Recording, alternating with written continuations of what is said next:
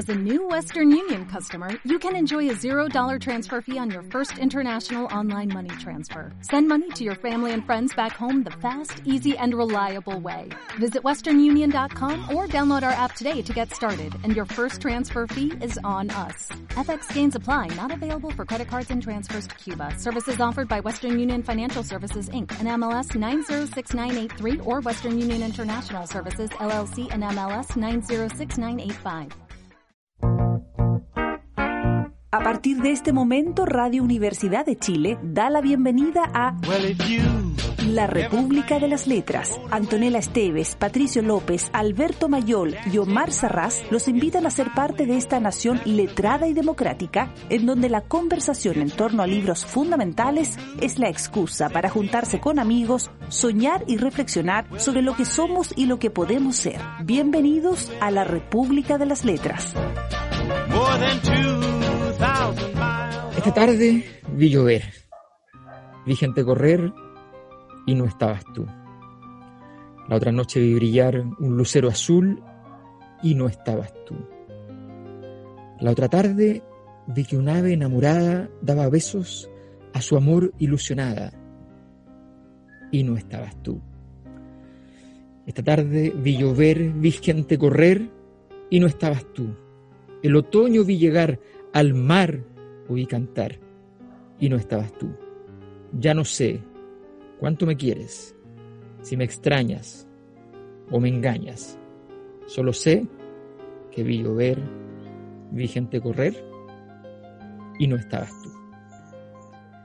Armando Manzanero esta noche en la República de las Letras, porque hay un día en que no vamos a defender ninguna tesis, no haremos ninguna jugada polémica, solo diremos cosas obvias, evidentes, transparentes, como el mar más cristalino que pueda conocer el ser humano. Antonella Esteves, muy buenas noches. Buenas noches, queridísimo Alberto. Hola, Pato. Pat Patricio López.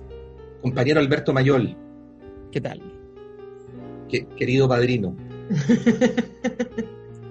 Me regalaron en Navidad una camisa igual a la tuya, Pato. Igual, idéntica. Se podría poner de acuerdo. Yo no Yo sé si tengo algo puedo- de ese color. Podemos reunirnos en la próxima cita que tengamos, yo puedo ir con esa camisa. Que no es exactamente rosada. No, es como salmón, digo, para Sí. la gente que nos está escuchando. Sí, No tengo Pero ningún vestido de ese color para hacerle fuego. denota un espíritu patriarcal impropio. Bueno, igual vamos a estar hablando de manzanero hoy día, ¿qué hacer? ¿No? Bueno, Bueno, porque igual creo que nos vamos a poner polémicos igual. El Andrés Saldívar del amor. ¿Pero por qué? ¿Qué? ¿Por qué te ha hecho manzanero que dices eso? Es que desgraciadamente hay algo que... lo- que- Sí, hay algo. Hay un, hay un parecido de familia entre, eh, entre Digamos, Julio Andreotti, Andrés Saldívar y Armando Manzanero, desgraciadamente. otra, otra, otra manera de decirlo sería el enano bendito. Ah, bueno, sí, pero Sí. pucha, no, pues sí, el manzanero era chiquitito, pero era bueno. Buena persona, pero buena persona. O Buena sea, persona. habría que preguntarle a sus cinco ex esposas, pero, pero asumimos No, pero tú- que... Todo indica que efectivamente era buena persona, sí, pero en serio. Ahora, habría que, habría que explicar también por qué estamos haciendo lo que estamos haciendo, porque este es un programa de literatura, y si no me equivoco, Cristiano Teiza era nuestra salvación, esta es la primera vez que vamos a dedicar el programa a un letrista, diríamos, un cantautor, claramente, pero Manzanero es, es Sí. muy conocido por las canciones, no solamente que él interpretó, sino que interpretaron muchísima gente y que la hicieron muy famosas. Sí, efectivamente. O sea, yo creo que, bueno, lo interesante justamente es que es que sus letras eh, son tan poderosas que, que de alguna manera se hace, por eso decía el tema de lo obvio, o sea, de alguna manera uno puede discutir respecto a si pertenece al, al canon literario un conjunto de distintas composiciones, distintas letras de, de diferentes músicas, pero en el fondo hay un set acotado de compositores eh, a quienes uno les reconoce un, no solo un espíritu, sino una práctica poética en ese sentido. Y Armando Manzanero es indudablemente, indudablemente eh, uno de, de ellos. No obstante, yo haya sido muy crítico ¿ya? de lo, de lo, del, del premio Nobel entregado a un, A un compositor eh, discográfico, eh, porque me parece que todo tiene un límite. O sea, encuentro El Nobel no, la República de las Letras sí. Claro, obviamente, obviamente. Estamos en el momento en el cual uno tiene que examinar. Está, partiendo el examen De, la, de los atributos literarios. No, no, no, la crítica no ha estado sobre, sobre aquello. Eh, empezamos a, a, entrar allí, a ver hasta dónde da, hasta dónde entrega. Eh, que yo sé que es mucho, pero, pero, pero no lo hemos visto. Bueno, es simplemente eso, es como respetar el proceso. Todos, todos quienes somos conservadores, eh, la gente cree que uno es un loquillo, uno se deja el pelo largo y la gente cree que uno es un drogadicto, que no se baña, una serie de cosas espantosas. Eh, uno que es conservador, No, no, no, prefiere que todo tenga su ritmo y Manzanero se merece muchas cosas, mientras pase un avión aquí, se merece muchas cosas, pero evidentemente él, Serrat, muchos grandes poetas, el guatemalteco, quien sea, se, se, pueden merecer muchas cosas, pero evidentemente el Nobel es una cosa que uno esperaría otro clase de procedimiento. Pero sí, a mí me parece que. para, enfatizar que, que tú comparaste a Serrat con el guatemalteco aquel. No, mi, mi sentido del humor no tiene límites. no tiene límites. Tampoco tiene gracia. No tiene gracia, pero no tiene límites tampoco. Bueno, la, la música popular tiene una capacidad de penetración que, que la, que la literatura, digo en términos de masividad, que, que, la literatura nos guste o no nos guste no tiene, ¿no? O sea, si uno pudiera comparar el modo en que Manzanero ha incidido en la vida de las personas, en comparación, digo, cuantitativamente con, con los escritores que más queremos, con los que más hemos leído, eh, no, no, guarda proporción. Yo el otro día me traté de acordarme de, de, qué, recuerdos me traía Manzanero, ¿no? Los recuerdos que uno pueda mencionar en un programa de radio, por supuesto. Eh, entonces prefería acordarme de cuando era niño, pero debe ser como el primero, ¿no? Y mi abuelita escuchaba Manzanero y le gustaba harto. Eh, y entonces traté de hacer el ejercicio. Sí, Pato López ha quedado con la mano en su Imagínense ustedes que tener por lo menos unas 20 o 30 más que son increíblemente conocidas y que las ha grabado Juan Gabriel, eh, eh, José José, hasta Miriam Hernández. Luis Miguel. Eh, y pensaba, y pensaba, ¿hace cuántos años las canciones de Manzanero están sonando en los oídos de las personas? Entonces, 60 eh, años, y luego piensen que Manzanero es conocido en todos los países de América Latina, ¿no? En todo, no hay ninguno donde no se le conozca, bueno, probablemente salvo Brasil. Entonces, solo empieza a sumar la cantidad de personas que han pasado por este continente en los últimos 60 años y, se hace una cierta especulación, aunque sea inexacta, imprecisa, de em, a cuánta gente las canciones de, la, de, de, de alguna manera le han tocado, podríamos hablar perfectamente de miles de millones de personas. Eh, y eso es muy impresionante, es muy impresionante. O sea, eh, si uno se pone a hacer la lista de cuántos cantantes, eh, o compositores, perdón, cuántos compositores eh, tienen o han tenido esa capacidad cuantitativa de penetración, yo diría que por lo menos en América Latina o Hispanoamérica, si quieren, deben ser poquitos. O sea, al nivel de Manzanero, unos 10 o menos, 5 o 6. Bueno, solo agregar a propósito de lo que tú dices, que en Brasil también, porque entre la mucha gente que ha grabado canciones de Manzanero está Elis Regina. ¿En serio? Sí, acabo de descubrirlo. Me fui a mirar la lista, hay una larga lista de gente que ha grabado Manzanera desde Ray Conniff eh, hasta, bueno, por supuesto Luis Presley se hizo mucho y qué decir. Eh, pero en eh, Brasil, en portugués, hay una versión de Mi Louca de Armando Manzanero y también hay una versión de esta tarde vi llover vía Elis Regina, así que también conocida por esos lados, fíjate hay que escucharla, pero no la he escuchado, vamos a ponerle atención después. Qué maravilla.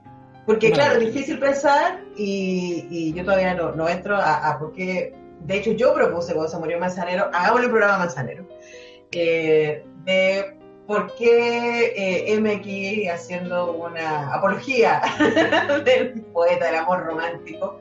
Eh, y es que, bueno, hay cosas que son nomás, pues, y luego podemos entrar a ellas.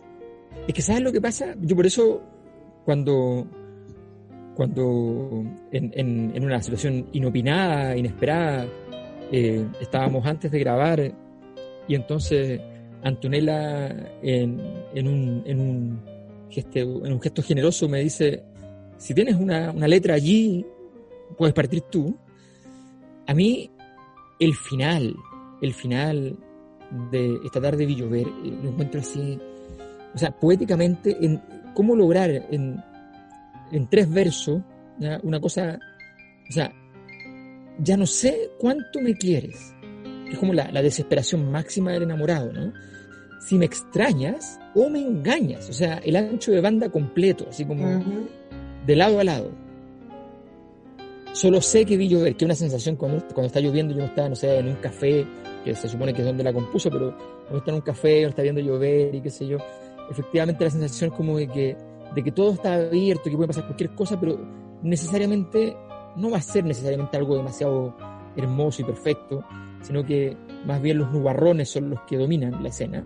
Solo sé que vi llover, vi gente correr y no estabas tú, que siempre es lo, peor del enamorado o enamorada que siempre está esperando que por la calle, casualmente, en un milagro, que Dios procure, eh, entonces aparezca la figura, la estampa del enamorado o de la enamorada, idealmente solo o sola, porque sería terrorífico verlo. ahí, sería, sabríamos que efectivamente le engaña. Le engaña. Entonces, claro, pero, pero en esa canción hace todo el recorrido, o sea, el otoño vi llegar, al mar y cantar y no estaba, o sea, es como que ha veo la vida pasar delante mío y todas las experiencias humanas y emocionantes, pero tú no estás.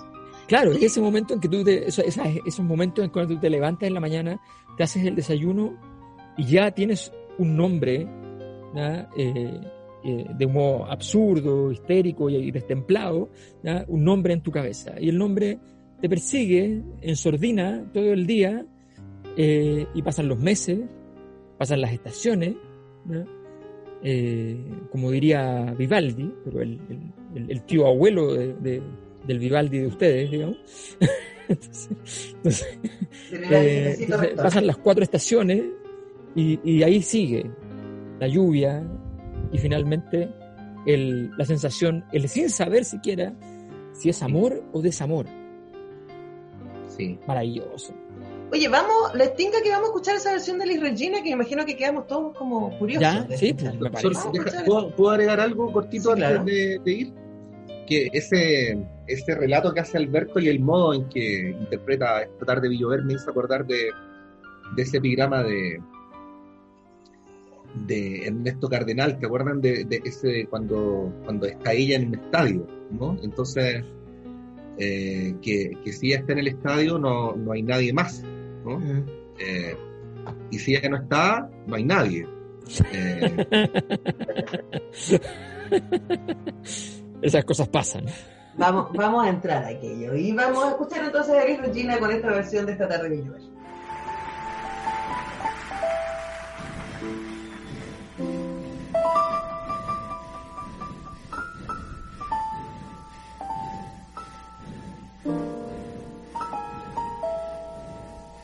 Esta tarde vi llover, vi gente correr y no estabas tú.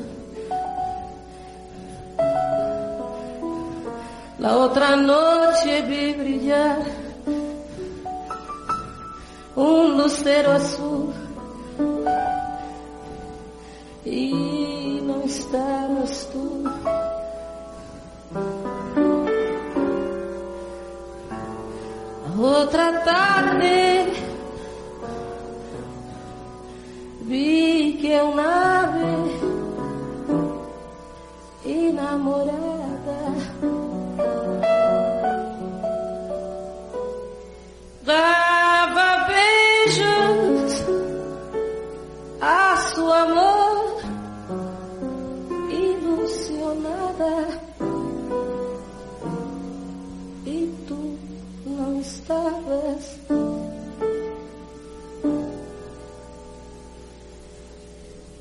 Esta tarde vi chover,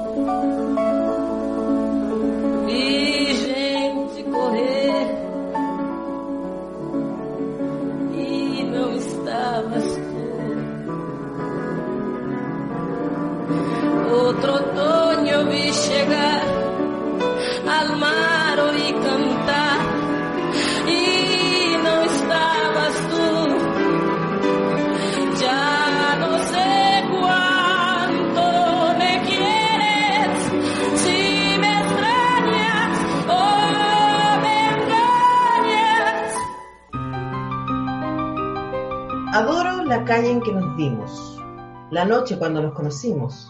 Adoro las cosas que me dices, nuestros ratos felices. Los adoro, vida mía. Adoro la forma en que sonríes y el modo en que a veces me riñes. Adoro la seda de tus manos, los besos que nos damos. Los adoro, vida mía. Y me muero por tenerte junto a mí, cerca, muy cerca de mí, no separarme de ti. Y es que eres mi existencia, mi sentir, eres mi luna, eres mi sol, eres mi noche de amor. Adoro el brillo de tus ojos, lo dulce que hay en tus labios rojos. Adoro la forma en que suspiras y hasta cuando caminas. Yo te adoro, vida mía. Qué maravilla. ¿Qué decir manzanero en la República de las Letras? ¿Le, le puedo, le puedo hacer una pregunta, compañera? Sí, pregunte, compañero. Porque se ha especulado mucho sobre el poder que tenía Manzanero al escribir esas canciones, ¿no? Ah, ¿qué, ¿Qué efecto produce cuando un hombre heterosexual le escribe ese tipo de cosas a una chica? Es que yo creo que ahí entras a un a, a- a la ¿cómo diríamos? al espacio chico, ¿no? Que, que ¿cómo se dicen ustedes? ¿Dicen ustedes en fútbol? A la zona El área chica. El área chica. Áreas chicas, gracias. Eh, porque claro, alguna vez a mí me preguntaron cuál era mi placer culpable patriarcal y yo ni lo pensé, los boleros. Eh, y yo creo que, Mi excepto placer por- culpable patriarcal es Alberto Mayol.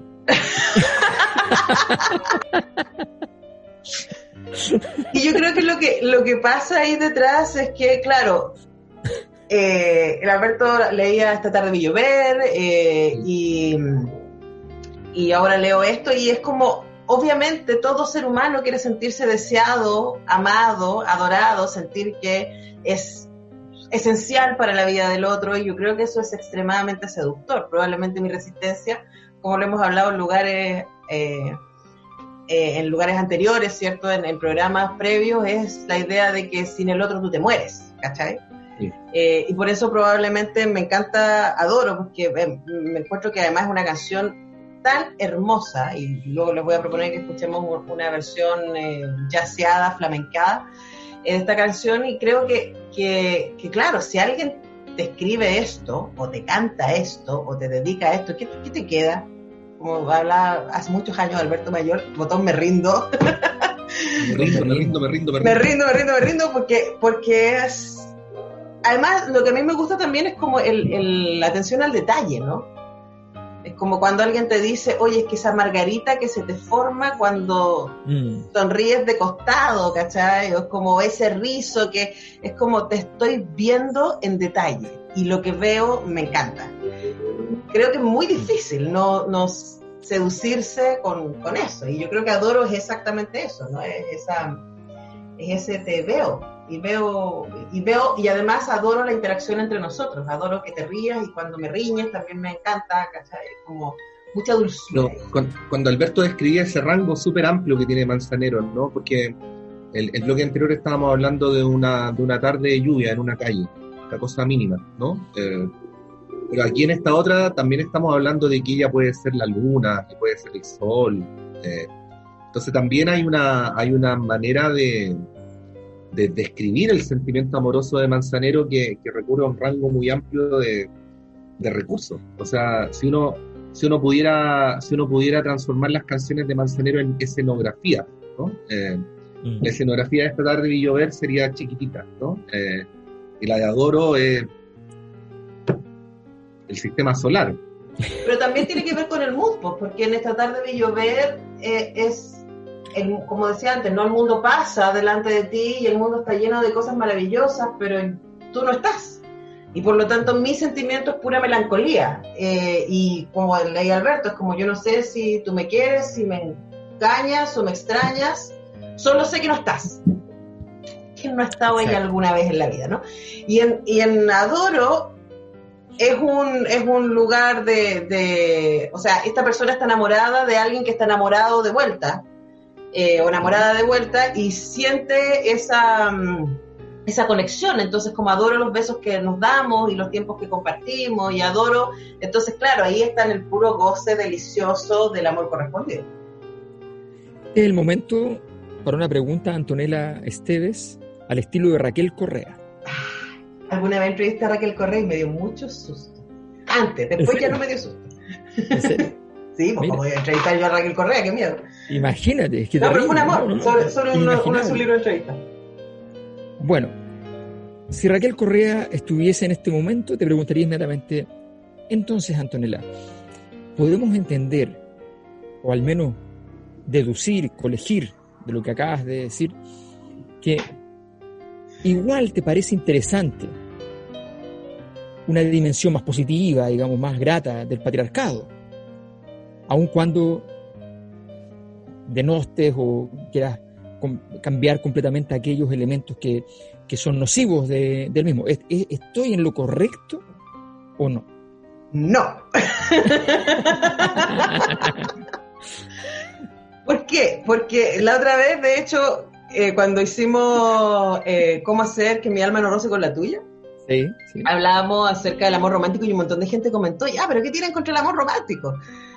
Eh, y uno podría estar exactamente en eso mismo, pero ¿cómo hablaron contra el amor romántico y ahora están haciendo manzanero? ¿Qué, qué diablos? ¿Qué contradicción? Bueno, partiendo de que el ser humano es contradictorio, ya, bueno.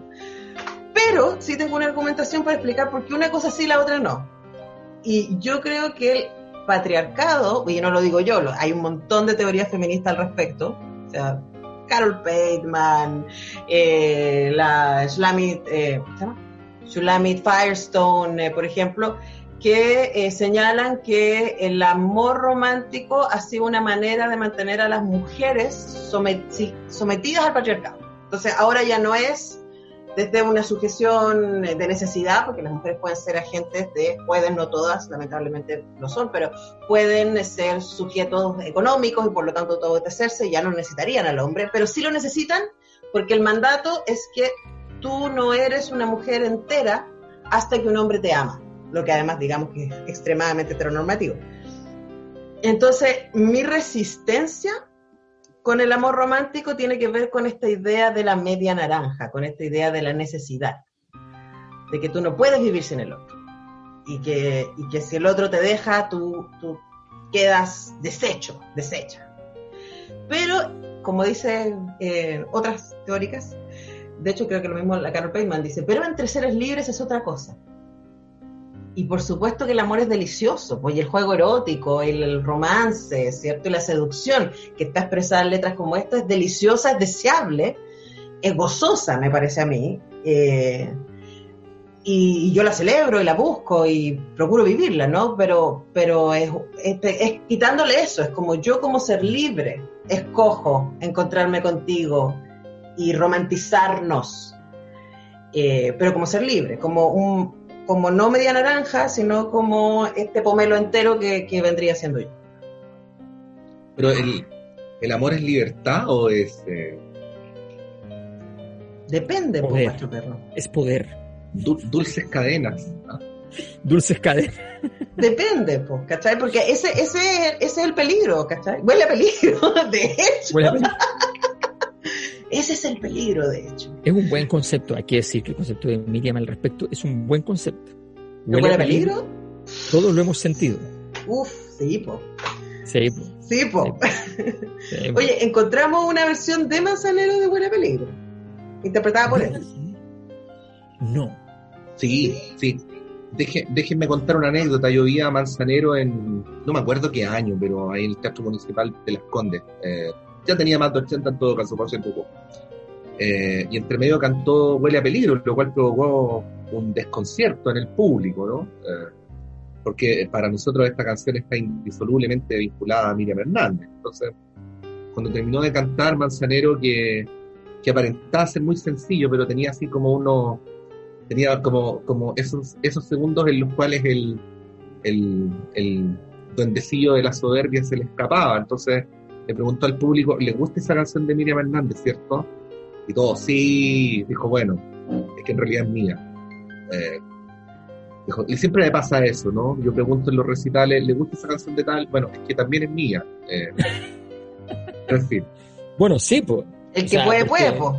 Sí, ¿Cuál es la pues. definición básica de poder? Claro. Poder. o sea, a ver, es cosa de mirar, o sea, el, ahí en, en- entre los compositores, eh, estoy buscando el dato, eh, porque de verdad Manzanero debe estar ahí compitiendo con los con los gigantescos así eh, compositores que, que tenían 500, 600 canciones, o sea, no cabe ninguna Yo creo, duda. que, yo creo que como compositor pienso Manuel Alejandro y quién más. Yo creo que Manuel Alejandro sería el único que puede, Y yo creo que hasta ahí, pues, no. claro, Sí. En estamos hablando de 3, 6, 9, 12, 15, 18. Son muchas canciones. 24, 20. Pero bueno, vamos a escuchar. como ¿no? 30 Na- discos. 30 Sí. discos. Son 300, casi 400 canciones solamente en puros discos. Y eso en los discos grabados por él. Claro, esos son los discos grabados por él. Imagínate. O sea, Hazte una idea. tranquilamente 800 canciones. Oteiza, ¿cuántas canciones grabó Manzanero? Cuéntanos, por Oteiza favor. nos va a decir. Nos Sí. va a decir. Bueno, solamente decir para efectos de la estadística, el momento de Isa del programa es que esta es la segunda vez que suena Huele a peligro en la historia de la República de las Letras. La primera vez fue con el perfume, eh, por razones perfectamente comprensibles, eh, y ahora en este homenaje a Manzanero.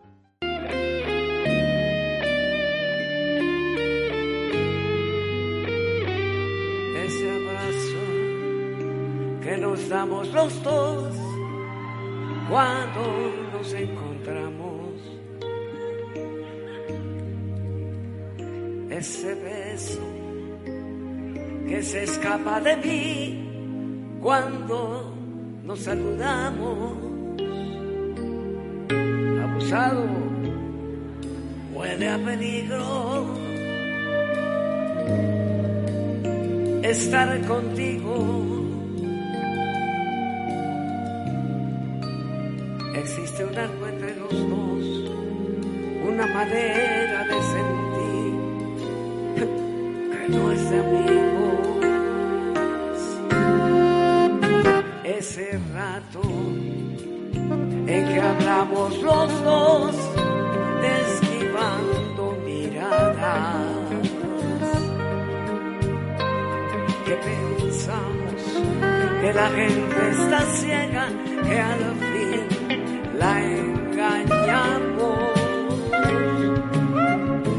Huele a peligro estar contigo,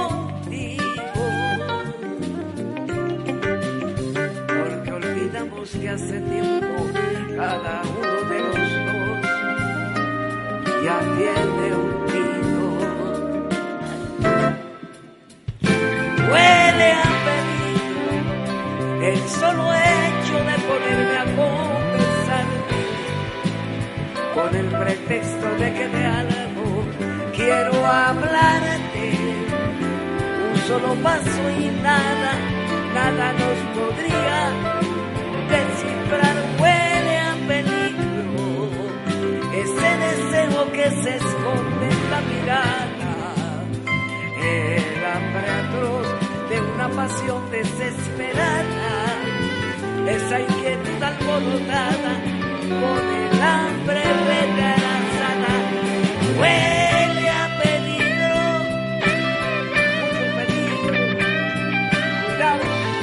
hace peligro.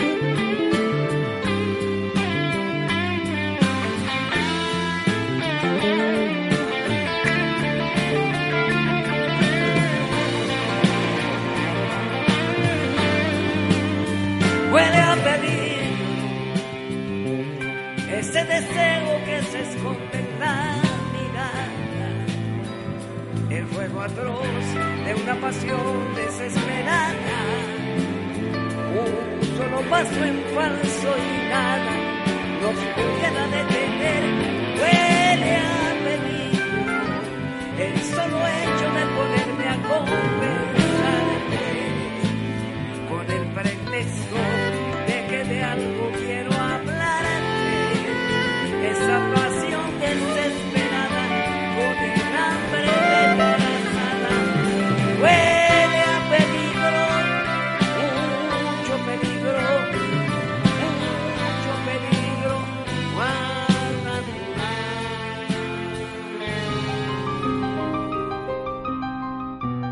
Por debajo de la mesa acaricio tu rodilla y veo sorbo a sorbo tu mirada angelical y respiro de tu boca esa flor de maravilla.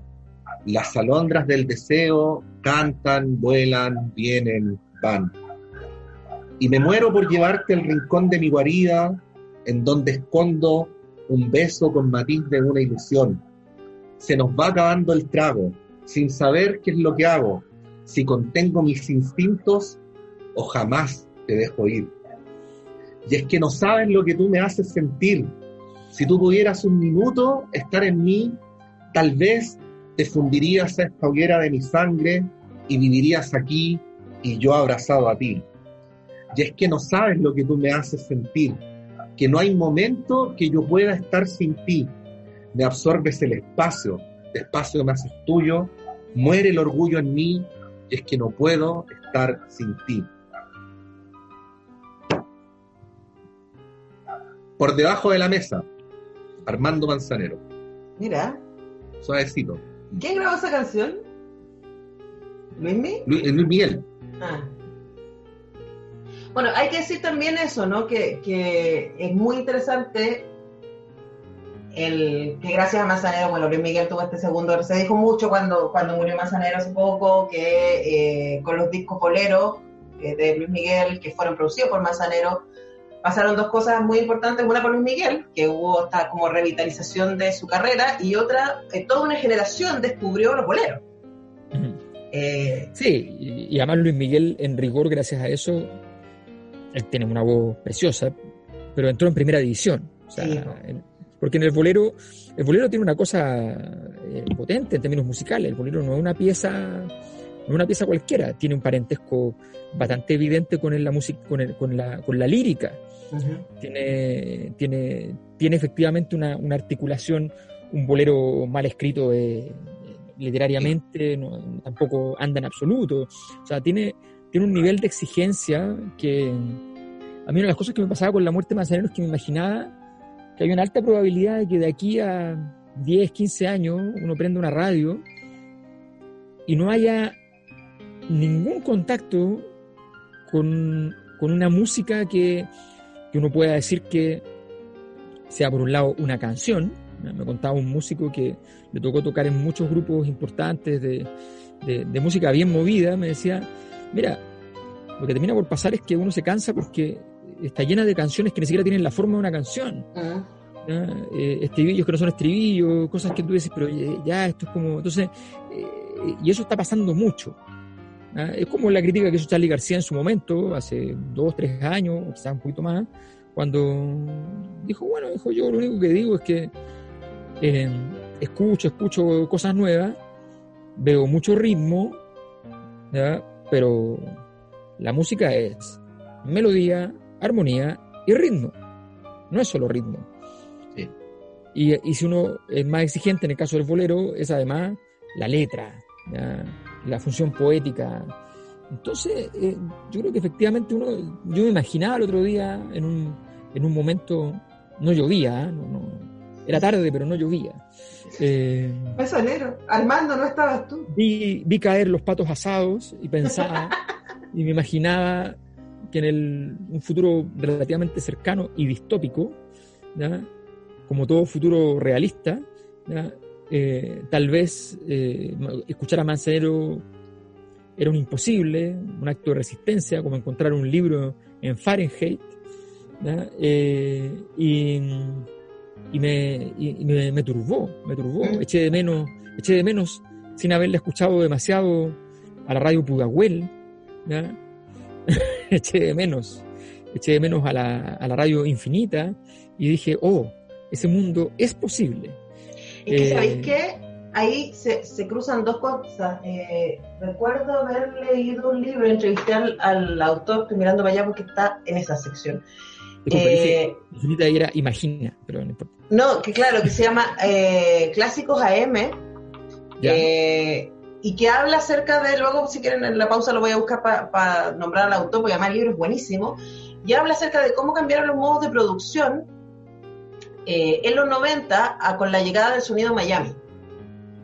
Y cómo esta música que nosotros nos encanta y que de hecho revisitamos muchísimo en la República, ¿cierto? Que es como esta balada poderosa, tipo Camilo VI, eh. ¿cierto? Eh, Rocío Durcal, o sea, esta cosa así que se hacía con orquesta, en algún momento se dejó de hacer y empieza a aparecer este otro tipo de sonoridad que es como lo que pensamos hoy día, balada latina, tipo, no sé, Luis Fonsi.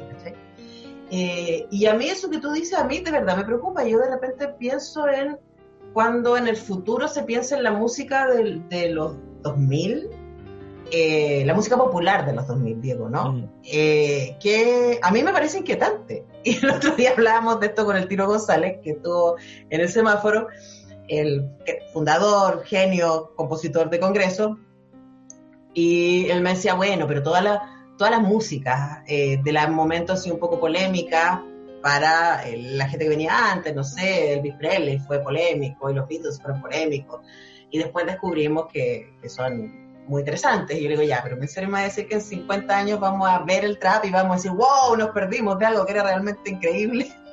Yo me decía, no, la verdad es que no creo, pero tiene contenido interesante. Yo sí, más si Tiro González me decía que el trap era interesante, me voy a empezar a preocupar. Pero yo estoy de acuerdo contigo, creo que, creo que también el, el sobreénfasis en el ritmo y un tipo de producción que, claro, para alguna gente dice, bueno, que masifica, eh, porque casi cualquier persona puede hacer un trap eh, y anda a escribirte una canción como Manzanero. O sea, Sí, no, no, no. entonces, claro, pero la- mi- no sé si, no, perdone la, la cosa horrorosa que voy a decir, pero no sé si la masificación en todos los casos es buena. Obvio. Como que yo Obvio, creo que... la- sí. Es que lo que pasa es que yo creo que el, el- bueno, el concepto de democratización eh, arruinó muchas cosas, porque obviamente hay ciertas dimensiones de la vida social que no tienen nada que ver con distribución del poder propiamente tal. O sea, no, ¿qué, qué poder distribuyes haciendo más masivo algo que tú dices que es un arte porque se llama música, pero que no necesariamente es un arte? O sea, evidentemente hay, un, hay un, un- una especie de documental, reportaje en internet que es sobre Mozart, ¿ya? que dice, se llama Mozart no usaba el si bemol. ¿ya? Entonces, es un poco en broma y un poco en serio. ¿ya? Es súper divertido, pues, es como el típico humor español. Entonces, es súper serio porque son unos musicólogos así súper expertos que muestran con estadística de que literalmente Mozart entre todas sus partituras usó dos veces el si bemol contra la cantidad de otras veces que usó todas las otras notas. ¿ya? Entonces, y al final del documental dicen, pero Mozart ha quedado atrás. Ahora se ha logrado llegar al punto de que hayan compositores que hayan compuesto muchas obras sin ninguna nota. y ese, y ese- Te, te voy a hacer el gesto de tu amigo Sony. Morder- Morderse el puño porque, ¡au! Sí. ¡Qué dolor! au, au. Y sí, pues uno pasa de purista. Yo siempre que, que hablo estas cosas, mis alumnos, que por supuesto son 20 años más jóvenes que yo, me dicen, no, pero profe, pero si hay cosas súper interesantes y no sé qué. Y es como, en términos de contenido puede ser, ¿cachai? Que en términos de contracultura y bla, bla, bla, pero en términos musicales, y yo creo que, Claro. que nos fascina Manzanero no solamente por, su- por sus letras, sino por la Ajá. belleza de- de- del investimiento de esas letras, ¿no? Además con esa voz extrañísima, componía en un, en- en un lugar del espectro tan extraño, que obviamente después lo cantaban otros cantantes en otros tonos, qué sé yo, pero, pero ya la obra nacía en un lugar tan diferente, o sea, no, no, no, es otra cosa. Una O sea, maravilla. para mí, Maradona y Manzanero es la señal. ¿Ya? El siglo XX ha muerto. Ha Sí. muerto. Uy, qué dolor. Por Manzanero, digo. Eh, ¿Vamos con un tema? ¿Sí? Ah, me, me tocaba a mí. Bueno, yo partí leyendo a Doro en algún momento. eh, Vamos a escuchar esta versión. Yo sí me enamoré de los boleros con este disco. Es un disco que se llama Free Boleros, eh, que es una belleza de eh, Maite Martín eh, con Tete Montiliu. Tete Montiliu, un gran pianista de jazz, y Maite Martín, una cantadora de flamenco. Y ellos se reúnen y hacen este disco que se los ultra recomiendo. que es una colección de boleros, un concierto, y tiene, entre otras cosas, bueno, también está mía, por si alguien y tiene esta, contigo aprendí, eh, y también está esta versión de Adoro que yo francamente adoro.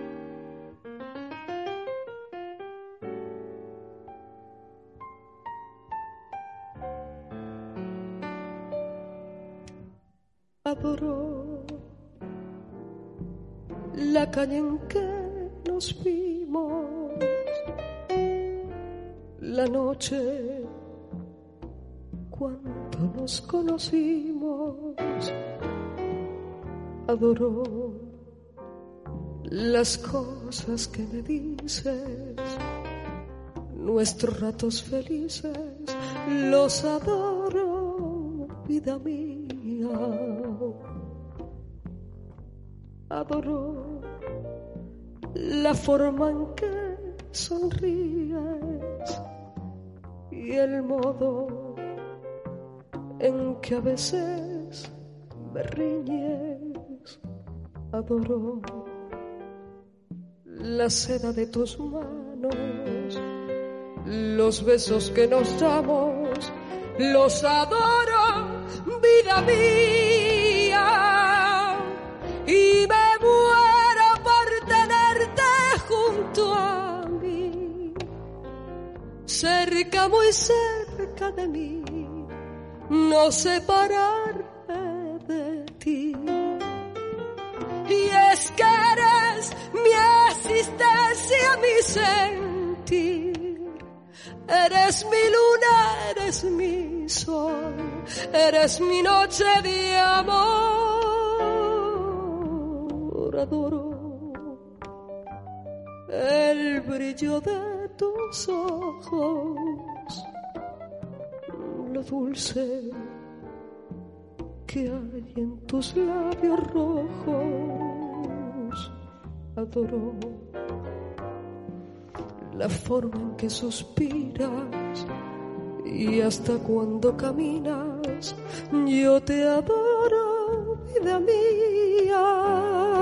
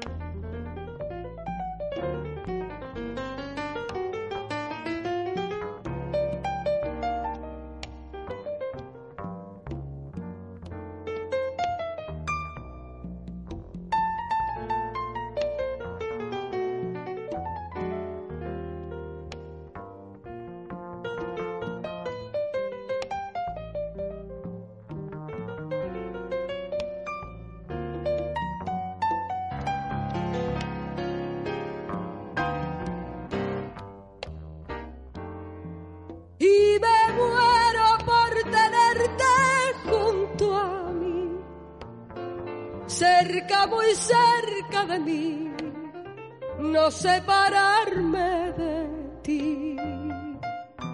Y es que eres mi existencia, mi sentir, eres mi luna, eres mi sol, eres mi noche de amor. Adoro el brillo de dulce que hay en tus labios rojos. Adoro la forma en que suspiras y hasta cuando caminas. Yo te adoro, vida mía.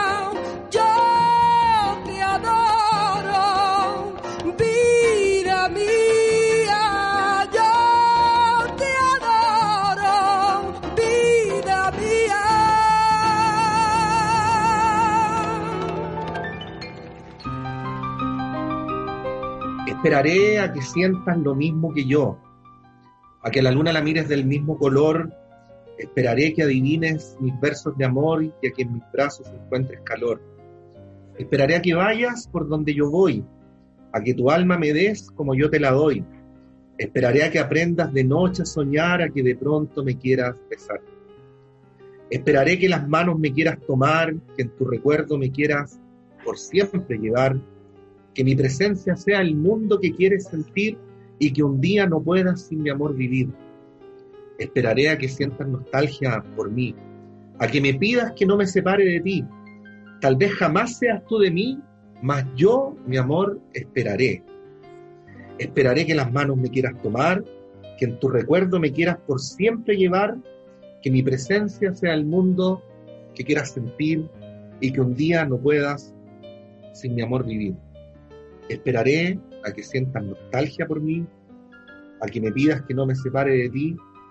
Tal vez jamás seas tú de mí, mas yo, mi amor, esperaré. ¿Qué se puede Eso te- decir? Eso es tenerse fe igual, ¿ah? Eso es tenerse fe. No, o O destruir, demasiado poca, o demasiado O poca. demasiado o, o de- o destruir tu vida, o muchas, Claro, porque, muchas porque cosas es como, si tenía una estrategia junto con la espera, vos dale. Sí, no, pero eso suena. Claro, se suena como que veo, te veo a distancia y que como Oh, sí. no voy a hacer Es nada al respecto. No. Es Pero como es diría una- el tango, es una canción desesperada. Ah, bueno, el- comentábamos que hay una hermosísima versión de Presuntos Implicados Sí, de, de Esperaré. sí. Eh, Y otra de. Claudia Cuña. No, de esta tarde de llover era de Esta tarde de llover de Claudia Cuña. Claro. Ahora, a propósito de eso Hay mismo, una, Claudia hay una, hay además hay otra versión de Manzanero con presuntos implicados, juntos. Sí, Sí, Están las dos, sí.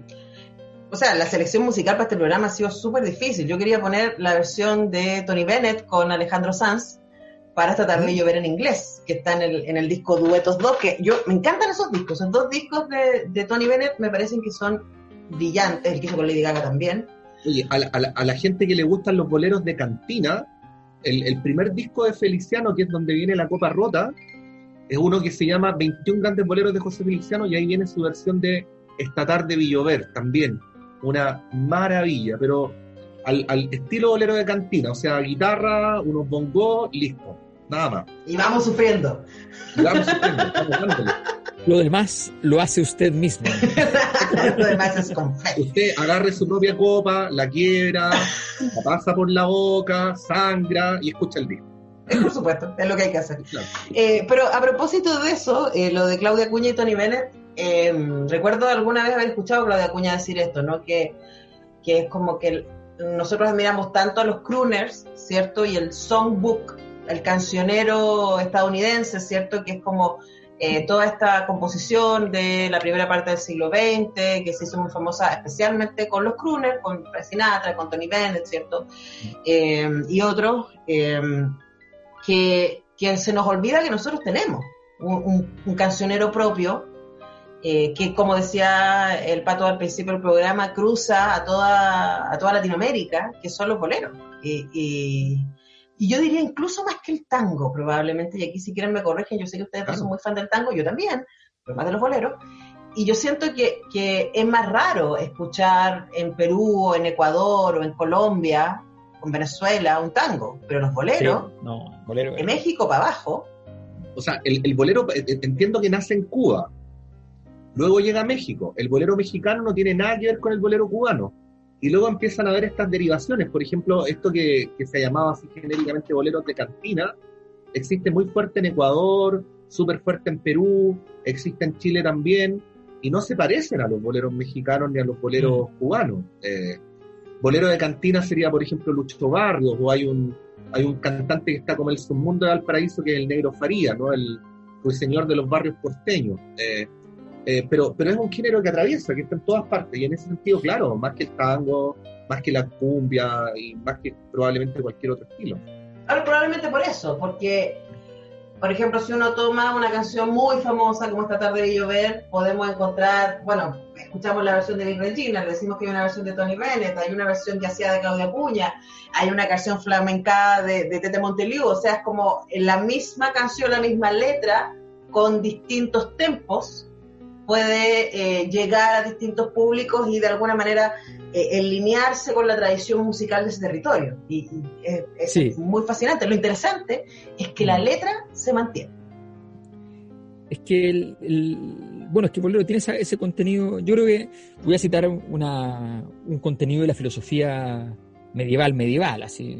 ¿ya? Eh, entonces, definiría el bolero como aquella entidad musical que tiene su centro en todas partes y su circunferencia en ninguna. Porque pues efectivamente es como, de verdad uno siente que el bolero, o sea, es casi imposible que uno sometido a ese imperio de pronto que alguien agarre una guitarra en alguna fiesta, algún evento, o en un café o en un bar, y de repente te, se manda tres, cuatro boleros, la posibilidad de que tu, de, de que tu alma no quede completamente eh, o extasiada o devastada, pero que al menos que, un, movimiento telúrico le haya echado la posibilidad es cero. Mm. Es cero. Habría que ver, hacer el experimento. ¿Qué pasa si uno lleva a tecnócratas a escuchar boleros? esa es la prueba real si tienen corazón o no. Oye, pero, pero además, además, solo un latinoamericano puede cantar bolero. O sea, si lo canta un europeo, tiene que convertirlo en otra cosa, ¿no? Como, como hizo la, como la versión que tú mostraste, Anto, o me acabo de acordar, mira cómo uno se empieza a acordar, de la versión de Misia de Te extraño, ¿no? Mm. La tiene que grabar de una manera tal que no es un bolero, o sea, eh, hay, un, hay un conjunto catalán, creo que se llama Café Quijano, que hicieron unos, hicieron unos discos de boleros tratando de cantar, y no, no, no, no, o sea... igual el fado con el bolero son como primo hermano.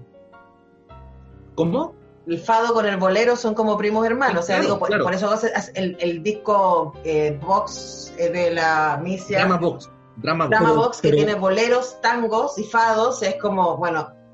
Pero ahí el parentesco es por sus consecuencias. Claro, de hecho eso iba a decir, que, debería ser como, como algunos videojuegos que vienen ahí como con la advertencia, así como, si usted va a escuchar esto, lo hace bajo su propia eh, responsabilidad. Yo creo que hay algo de eso, porque lo que decía, lo que decía Alberto, ¿no? De que, de que su centro está en todas partes, yo creo que porque cruza lo que contaba el pato al principio. Es difícil que alguien en Latinoamérica haya crecido sin escuchar boleros, aunque fuera de rebote. O sea, como en mi casa no se escuchaban boleros, se escuchaba rock, pero donde mi abuela sí, pues entonces como que había, había ese cruce. Eso primero, y la segunda es la experiencia humana. O sea, si alguna vez te enamoraste y te rompieron el corazón, es difícil que un bolero no tenga sentido. El, bueno, pero eh, enamorados con corazón roto serían la mayoría, ¿no? Por eso. Estamos hablando de una cantidad significativa de, de individuos, de individuos. De individuos. ya, pues, nos vamos escuchando Manzanero entonces, queridos. ¿Con qué nos vamos ahora? Eh, vamos con lo de Claudio Cuña, ¿les parece? La ponemos una chilena, digo, y a mí esta versión me encanta, la ponemos harto en el semáforo, así que con eso nos vamos. Ha sido un piacere hablar de Manzanero con ustedes, mis queridos míos. Abrazos a todos y todas las republicanas. Un abrazo. Y felicitaciones por tu libro, Alberto Mayol. Consíganse 50 ah, leyes del padrino. El libro está increíble, de verdad, creo. Oye, unos comentarios sobre tu presentación, así sobresalientes, ¿eh? De verdad. estaba, estaba exigida, porque yo de verdad, yo sé que aquí la, la, barra brava de la República nos quiere y nos cuida, pero esa era la barra brava de la cosa nostra, así que iba, iba a jugar de visita, así que iba preparada para... Era otra cosa, era otra cosa, sí. Sí, pero estuvo muy entretenido, pero ahí no pude decir con este entusiasmo que digo ahora, consíganse el libro, está muy bueno. Así que consíganse. Por eso bien. Cuídense. Muchas gracias. Nos vemos.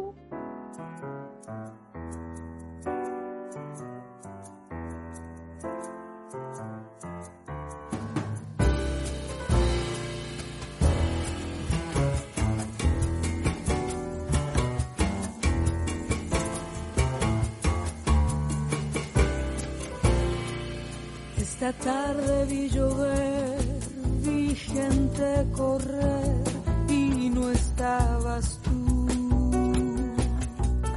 La otra tarde vi llegar un lucero azul y no estabas tú. La otra tarde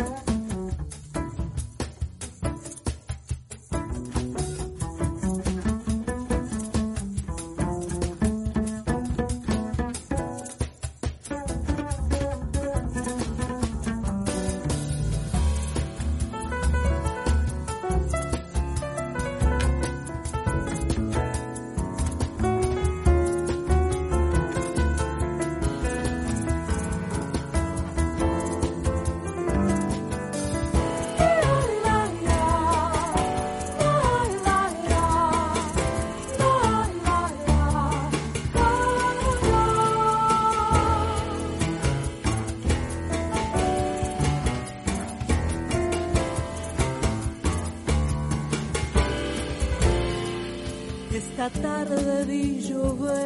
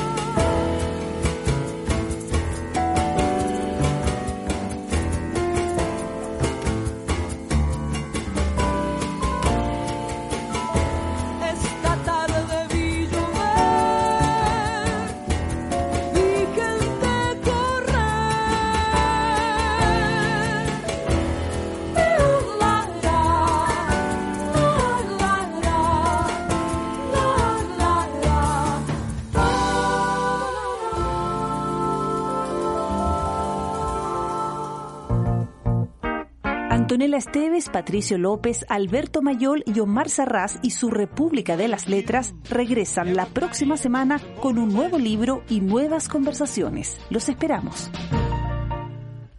Como nuevo cliente de Western Union, puedes disfrutar de una tarifa de envío de 0 dólares en tu primera transferencia internacional de dinero en línea. Envía dinero a los tuyos en casa de manera rápida, fácil y conveniente. Visita westernunion.com o descarga nuestra app hoy mismo y tu primera tarifa de envío corre por nuestra cuenta. Aplican ganancias por cambio de moneda. No disponible para tarjetas de crédito y envíos a Cuba. Servicios proporcionados por Western Union Financial Services Inc. NMLS 906983 o Western Union International Services LLS NMLS 906985.